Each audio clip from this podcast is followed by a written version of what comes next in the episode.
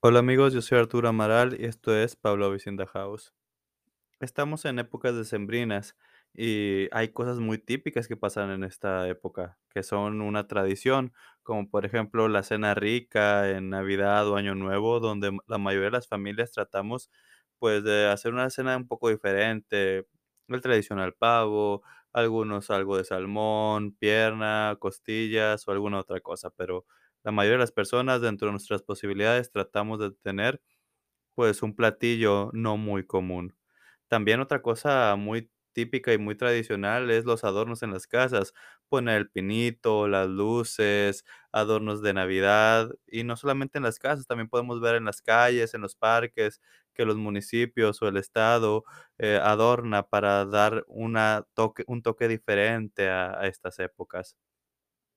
Otra cosa que también es muy común es las peleas por los terrenos eh, en casa de la abuela O ese olor a Navidad cada vez que sales a tu casa, porque no me pueden dejar mentir. Hay un olor a Navidad, ese frío rico y que, no sé, huele de una manera que no sé cómo explicar, que la única manera que se me ocurre es que huele a Navidad.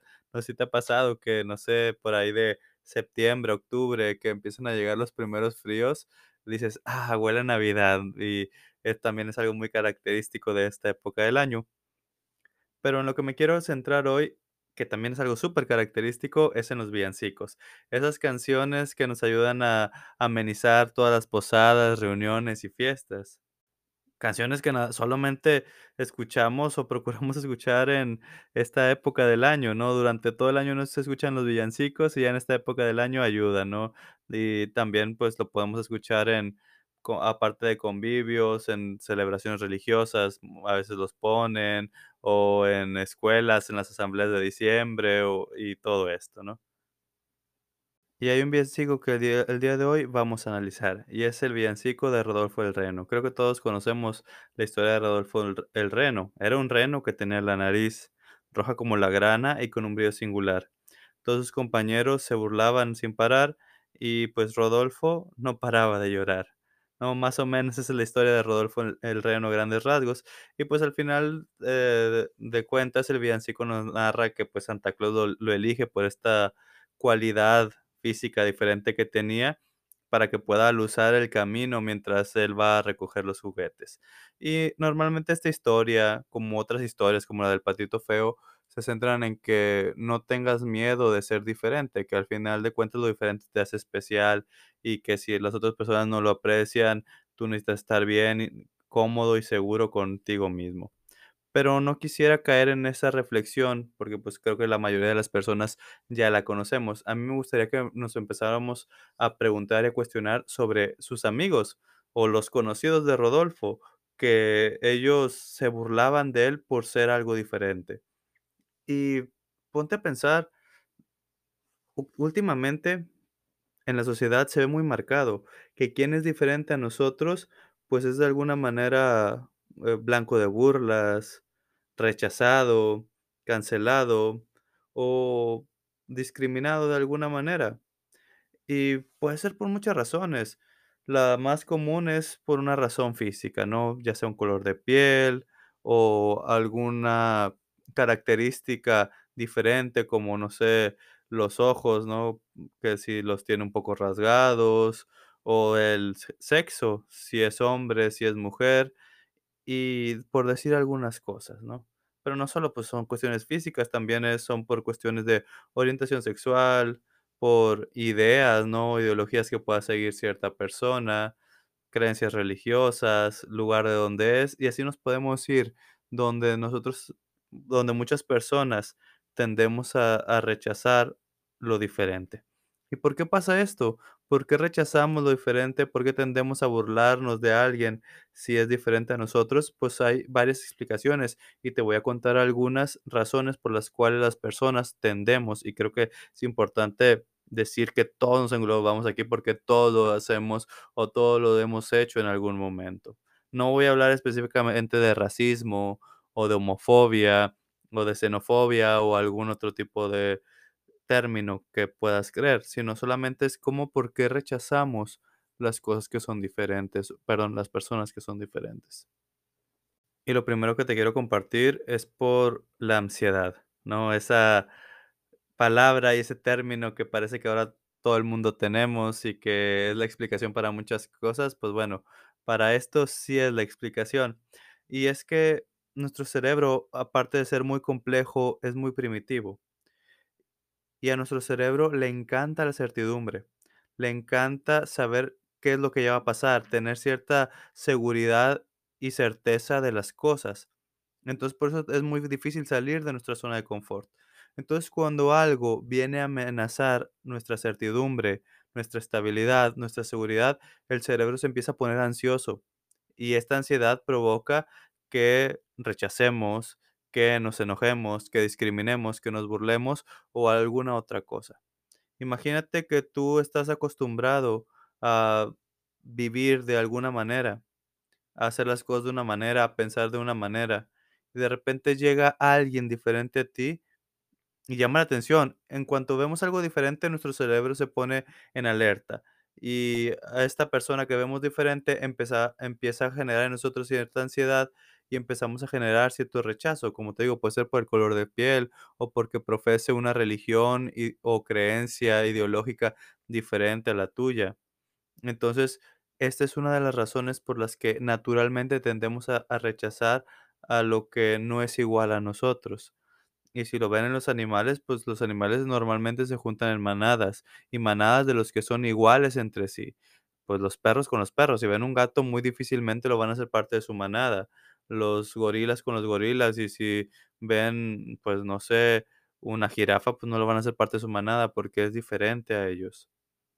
Entonces, esto es una explicación muy primitiva de por qué nosotros tendemos a rechazar lo que es diferente a, nos- a- a nosotros, o mm, en este caso, a las personas que son diferentes a nosotros. Es algo inconsciente que no nos damos cuenta. Y siguiendo hablando del inconsciente, pues también hay un mecanismo de defensa que se llama proyección. ¿Y qué es este mecanismo de defensa? Bueno, proyección, nosotros proyectamos las cosas, vamos a hablar en este caso de las cosas que no nos gustan en otras personas. Nosotros no nos gustan ciertas cosas de nosotros y somos hasta cierto punto conscientes de eso, pero como no queremos hacernos sentir mal, proyectamos todo esto que no nos gusta en otras personas. Entonces, si vemos que viene alguien diferente a nosotros, y hace algo que nosotros tenemos que no nos gusta, pues lo vamos a criticar. Esto es algo muy, muy comprensible de decir, oye, ¿sabes qué? Es que esta persona es una fanática, ¿no? Y esta persona, este, es muy cerrada y esta persona tiene creencias muy tontas o muy raras o muy ilógicas, cuando en realidad, pues de alguna manera podemos creer en ciertas situaciones similares. ¿no? Porque, pues, al final de cuentas, todos en eh, todas las creencias que tenemos en algún momento pueden ser ilógicas o irracionales, o hasta ridículas, o todos podemos caer en fanatismo. Entonces, es más fácil poner todo lo que no me gusta en otra persona que no conozco, que desconozco, y sobre todo que no me identifico, en teoría, porque es diferente a mí. Entonces, para que nosotros vayamos creando conciencia de que, okey, bueno, si criticas a las personas religiosas por ser fanáticas, si criticas a las personas que tienen cierta ideología política por apoyar a una persona corrupta, si criticas a las personas por cierta característica física, pues, de alguna manera tú lo tienes, o tú lo haces de una manera, no te digo que igual, pero sí similar. Muchas veces juzgamos muy duro la paja en el ojo ajeno, pero no no vemos la viga que tenemos en nuestro propio ojo. También está el deseo de pertenecer a algo más. Y en otros capítulos ya he hablado un poco de este tema, y hoy solamente lo voy a tocar de una manera muy superficial. Y es que el ser humano es un ser social. El ser humano tiene la, la necesidad de identificarse con un grupo. Y al momento de ser parte de un grupo, pues crees que eres parte de algo más grande y te sientes más seguro, más segura. Entonces, ya que estás bien identificado con algún grupo, como les digo, religioso o un movimiento ideológico, partido político, equipo de fútbol, etcétera, etcétera, etcétera, pues cualquier cosa que sea contraria a esto de lo que soy parte, mm, me hace sentir en peligro, porque ya no es como que, oye, eh, yo le voy a los tigres, es yo soy tigre, y si veo algo que vaya en contra de los tigres, pues también me está dañando a mí. Y entonces, como me está dañando a mí, tiendo a rechazarlo. No sé si me estoy explicando. O, oye, pues, ¿sabes qué? Es que yo soy del partido político rosa. Y si hay alguien que venga y sea del partido político café, pues eso es algo que está inconscientemente dañando mi, identidad porque según yo ya no soy parte de esto, sino soy de esto, ¿no? Soy de morena o soy morenista o soy chairo, ¿no?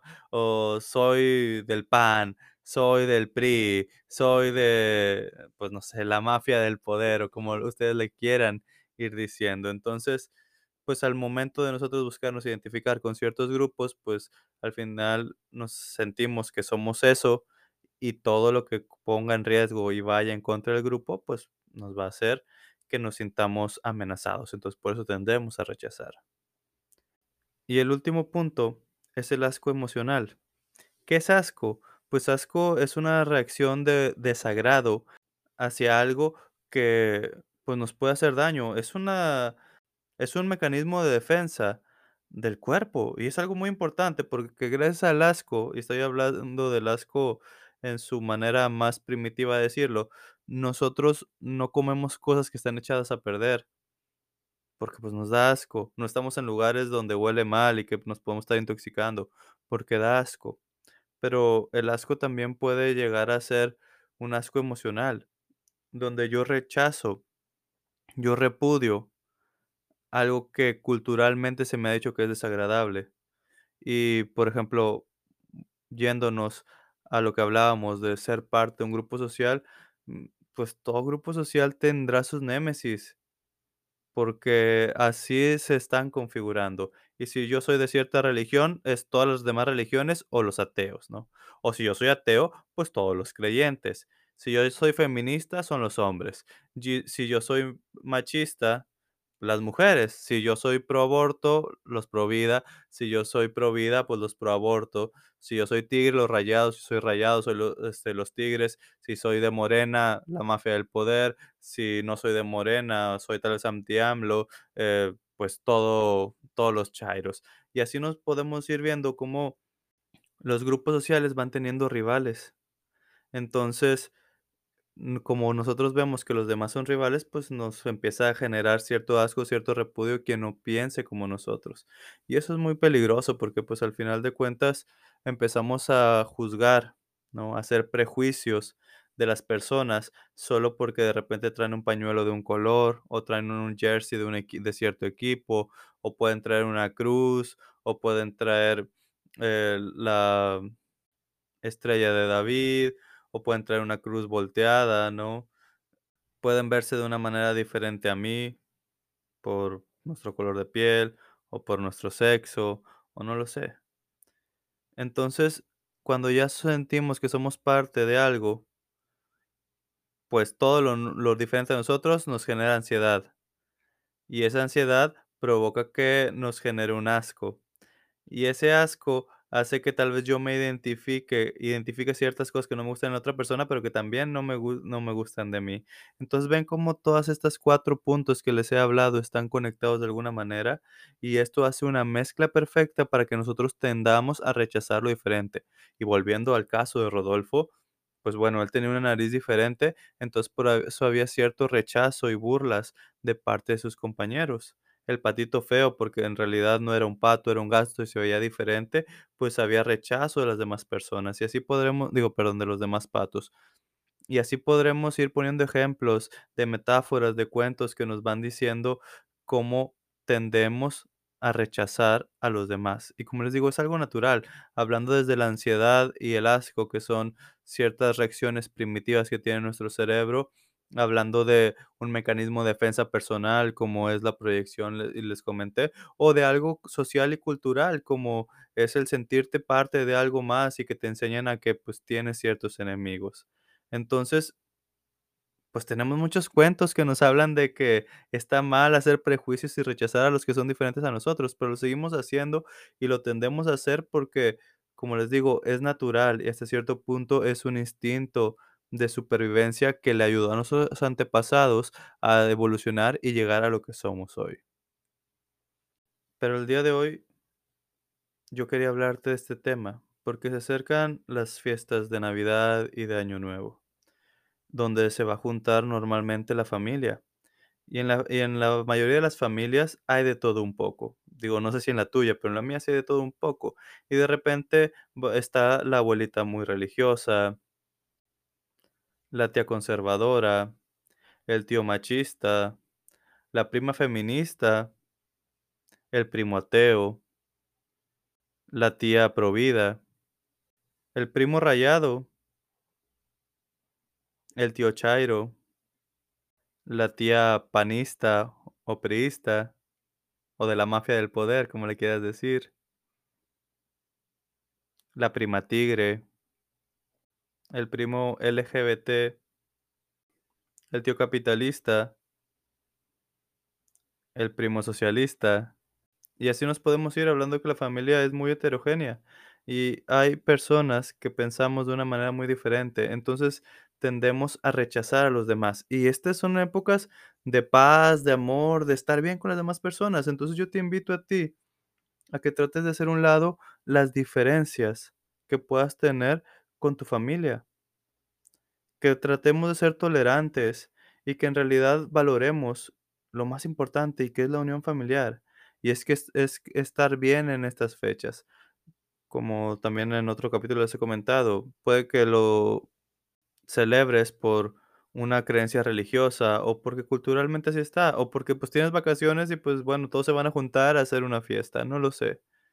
Pero sí tratemos de priorizar eso y ojalá y podamos empezar a ser más tolerantes en este fin de año y que el 2022 sea un año de más tolerancia, de más armonía, al final que haya fraternidad entre las personas, porque ahorita hay demasiada división, demasiada división en la sociedad y entre más pasa el tiempo, pues parece que más se van polarizando las cosas y hay más cosas que nos unen. Entonces, ojalá el amor pueda sobreponerse a las diferencias y que esta ansiedad, que esta proyección, que este sentirte parte de algo más y que y que este asco puedan pasar a un segundo término y podamos disfrutar las fechas decembrinas como en realidad lo que se supone que se tiene pensado, en paz y en armonía. Espero que el capítulo de hoy te ayude a reflexionar un poco sobre tu comportamiento y el comportamiento de tus seres queridos y que estés abierto a pasar una bonita Navidad y un feliz año nuevo con tu familia. Nos escucharemos en el próximo capítulo y muchas gracias.